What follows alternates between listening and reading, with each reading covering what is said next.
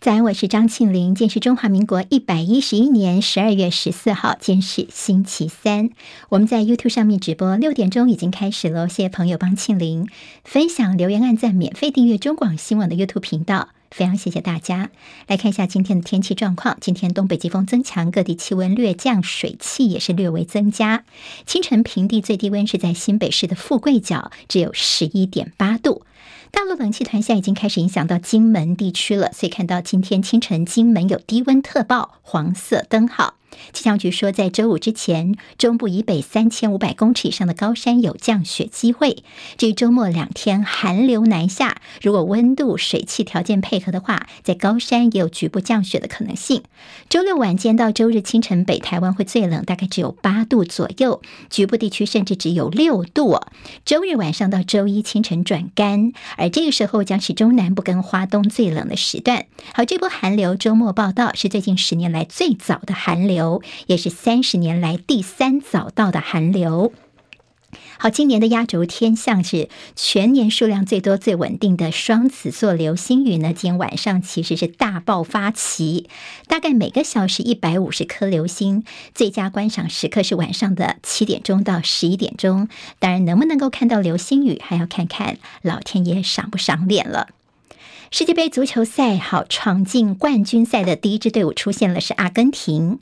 球王梅西所领军的阿根廷对上最近两届五度从延长赛胜出的克罗埃西亚，阿根廷凭借着梅西十二码罚球破网，还有二十二岁新星阿瓦瑞兹单场梅开二度，三比零轻取克罗埃西亚。阿根廷是队史第六度挺进世界杯的决赛。好，梅西世足生涯已经累计有十一颗进球，他现在也是阿根廷世界杯的进球王。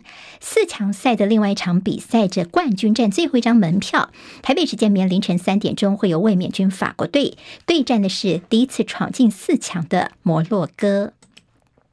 美国劳动部公布十一月份的消费者物价指数 CPI 年增百分之七点一，低于市场预期的百分之七点三，也较前值百分之七点七大幅回落。道琼在早盘的时候其实是劲扬了有七百多点，不过在这个中场的时候呢，其在中段的时候就稍微打回原形了。中场时候道琼只涨了一百零三点，收在三万四千一百零八点。纳斯达克指数涨一百一十三点，收在一万一千两百五十六点。是坦普百指数涨二十九点，收在四千零一十九点。费半涨四十二点，收在两千八百二十一点。好，这个礼拜叫做超级央行周，联准会的在今年的最后一次决策会议呢，预料将会在明天宣布说要升息幅度缩小到两码。台湾方面呢，认为说可能是第四季 CPI 趋缓，再加上避免跟美国的利差太大。所以这次台湾的升息半码可能性，现在外界觉得是最高的。欧盟达成了协议，将针对进口钢铁跟水泥等高污染的产品征收二氧化碳的排放关税，这是首度针对贸易货物征收碳关税，预料将会改写全球的商贸规则。面对美国纠团限制先进的晶片设备出口给中国大陆，北京不甘示弱，内外双管齐下。在外，他们先在世界贸易组织对美国的出口管制措施提起诉讼；对内呢，大陆方面则是在制定一项规模超过一兆人民币，就是大约是台币四点四兆的半导体产业的支援计划，来扶植自家的晶片产业。好，日本媒体披露说是华为领头，来一些提供技术还有资金给多家企业，要重构大陆的半导体供应链。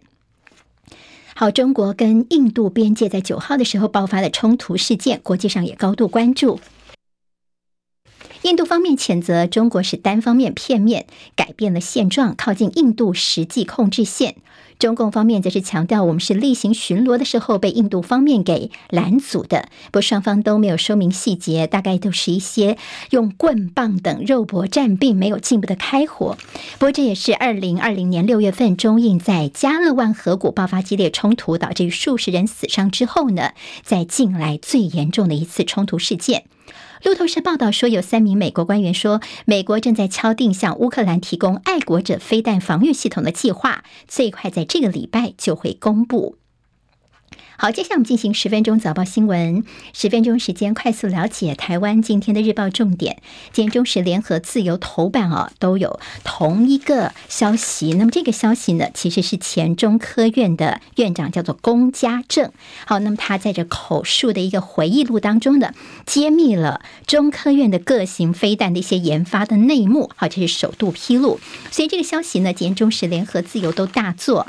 其实我们看到在联合报头版头条写的是我。我们的超音速巡弋飞弹揭秘，云峰计划神秘军备。好，那么这中科院的这位前院长呢，他的这个说法，且中科院本身跟我们的军方都没有进一步的证实他的说法。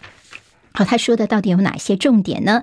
其中呢，非常神秘的叫做“云峰远程地对地导弹计划”，其实这是在国内流传已经非常久，绿营的政治人物经常是欲言又止的神秘军备。好，那么这也是目前呢，比目前所呈现半解密的雄升巡弋飞弹，更被军方视为是高度敏感的情资。好，那他说呢，其实我们这个云峰计划非常厉害哦，是超音速巡弋飞弹，射程超过。一千公里，甚至呢，直接就说台湾的云峰飞弹是可以打到北京去的。好，那么这中间是有些波折的。当初是在前总统李登辉任内建案，前总统陈水扁支持下才完成研发的，这叫做台湾无可比拟的吓阻力量。好，那么这个所谓的云峰飞弹的一些机密部分呢，那么这次也证实了。那么自由时报今天头版呢，也看到他们大大的标题叫做“云峰巡弋飞弹性能参数首度曝光”，而且呢，在陈水扁这边坚持之下呢，有完成战术测评。中国时报今天怎么来写这个消息呢？那么其在头版当中哦，有杨苏棣对于台湾的一些军事的一些动作，其实杨苏棣那个时候曾经有过一些意见呢。原来是因为呢，台湾中科院花了六十亿元研制第一枚的地对地弹道飞弹，就后来我们有一些第一次的试射成功之后，听说呢，美国在台协会 IT 台北办事处处长杨苏棣那个时候去找了陈水扁，递了一个备忘录。这个备忘录当中说呢，台湾在某个时间、某个地点试射飞弹，这是不允许的。好，美国对于台湾的一些飞弹发射的一些意见，其实还蛮多的，在这个前中。科院的院长还说，他们曾经阻拦我们研发雄三飞弹，原因是因为呢，美国觉得说台湾是潜在的鱼叉飞弹的采购客户。所以，当中科院在研制我们射程比较远的雄风三型反舰飞弹期间，美国怎么来阻挠呢？他们就拒绝提供一些高精密的一些什么燃油啦，还有陀螺仪这些装备设备等等，来阻挡我们的一些雄三飞弹的研制。好，那么这样的一个过程呢，现在被揭秘之后，也让大家感觉到有一些不一样的想象。但是，台湾的这个在飞弹研发方面的一些历史，也让大家稍微的解密了解了一下。了，that. 好，《自由时报》今天在头版头条，我们给直播朋友看一下，提到是现在的这个修法啊，就是选罢法。现在呢，不只是排黑，在修法部分呢，犯国安重罪都要禁止参选。好，原来是我们的内政部的代理部长花敬群说明了我们现在选罢法的一些修正情况。除了要规划纳入排黑条款，还有侵害国家法益犯性者不能够参加公职。为了避免境外势力来乱我们的大选，或者是利用声位技术啊、是影音就是换脸等等啊，那么等于这样的技术来影响我们的选举结果，所以呢，在新法也会一并的做规范。现在草案已经送到行政院了，那么现在呢，就是希望能够凝聚大家的共识。好，其中也增订说，一些大众媒体不能够接受什么外国啊、中国啊、港澳等这些团体委托去刊登一些呃竞选或罢免的一些广告。好，那么接下来我们的选罢法的修法。说自由时报做头版头条，联合报内页说扩大排黑，行政院版本四大类犯罪禁止参选。好，那么包括了国安犯罪啦、黑金枪毒重大犯罪贿选，还有重罪重刑都不能够登记作为参选人。现在呢，送到立法院之后呢，希望接下来在二零二四年大选有机会就适用了。但是这会不会所谓的伤及无辜呢？其实现在绿营立委自己会有意见。那么内政部说他们还。还会再沟通。另外，绿营立委他们也提案说，是不是以后在选举公报里面能够载明有没有前科记录？好，那么这也是未来呃，在这个修法方面的一些方向，让大家可以参考一下了。好，我们看到今天在中国时报头版头条会看到是这侯友谊跟柯文哲的握手，哈，但是其实他的的标题讲的是朱立伦呢。那么朱立伦呢，他等于表态说，二零二四我一定提名的是最强的候选人。原来是因为昨天朱立伦跟侯友谊在一个场合当中，昨天晚上是新北市党部国民党方面的一个选举感恩茶会，所以就看到了朱立伦跟侯友谊两个人呢，大选之后首度在新北同框见面，好热情，还拥抱，但但我们就没有看到拥抱的照片啊。那么互相也猛夸对方，似乎用行动来破除他们的心结，甚至说有不和的一些留言哈。之前大家都说二零二四哦，会不会所谓的朱立伦来卡？喉呢？那么，其实，在朱立伦提到说，这次我们国民党的选举二零二二呢，我就是一个总教练，我是最强的助选员跟配角。他并且说，侯友谊才是最强的母鸡、主角跟英雄。所以大家就好奇说，朱立伦，你口中的最强候选人是否跟最强的母鸡是同一个人呢？也引起了各界的一些想象哦。朱立伦昨天告诉大家说，国民党未来提名的三个方向，走对的路，提对的人，还有无私无我。他并且说。最近很多的这绿营媒体是见缝插针呐，每天编故事。那么编的故事，我跟侯友谊市长都没有听过。好，昨天其实柯文哲好，柯文哲他也任期快到了，他是昨天最后一次跟侯友谊的一个同台的机会。在会后，大家也问说二零二四哦，那么柯文哲一开始就说我可不可以拒答这个问题？所以大家就转问侯友谊，就侯友谊正要回答的时候呢，柯文哲马上就帮侯友谊回答说：“这吼吼做歹计哦。”好，全场就哄堂大笑，因为“吼吼做歹计”其实就是侯友谊的一个口头禅呢。那么连侯友谊都笑得对柯文哲说：“看来你真的是最了解我的。”今天在联合报的头版二题提到是小三通的问题。好，我们看到了在这个呃金马了，还有像是立委陈玉珍等人，他们去跟大陆方面沟通小三通哦，未来有可能在重要。要的节日有机会重启。陆委会方面说，我们持续在准备。王必胜呢，则是还没有松口。当然，在这金门陈福海，呃，说希望能够专案推进。好，那么是不是有机会的？所谓的这样的一个。呃，专传的一些做法，呃，现在呢，大家都说呢，是让想回家的金门陆配呢，能不能够先登记啊？那么金门甚至是不是能够当两岸的隔离地点？现在有很多的方案，都是大家在讨论当中的。就在金门高粱这次被这个呃，先没有办法进口的问题，这次有讨论到金门高粱呢，大陆说其实问题不大，文件补齐就好了。那么甚至国台办昨天朱凤莲也特别提到说，这次民进党的一个做法哦，他提。出的时间点说，我们大陆其实在二零二一年的四月份就发布了相关的规定了。好，到现在今年的八月份，其实有足足够够的充足的时间，让这个台湾的一些企业相关的注册事宜能够完备。但是呢，其实问题并不困难。现在好像民进党刻意的歪曲事实、欲盖弥彰、政治操弄。所以，这国台办就说讯息不完整，问题不难解决，但是似乎被绿营给操弄了。好，我们都看到联合报的黑白集今天说，连喊告 WTO 都在骗，原因是因为大陆海关所禁止我们的一些东西啊、食品等等进口。第一个，蔡政府是不是后知后觉呢？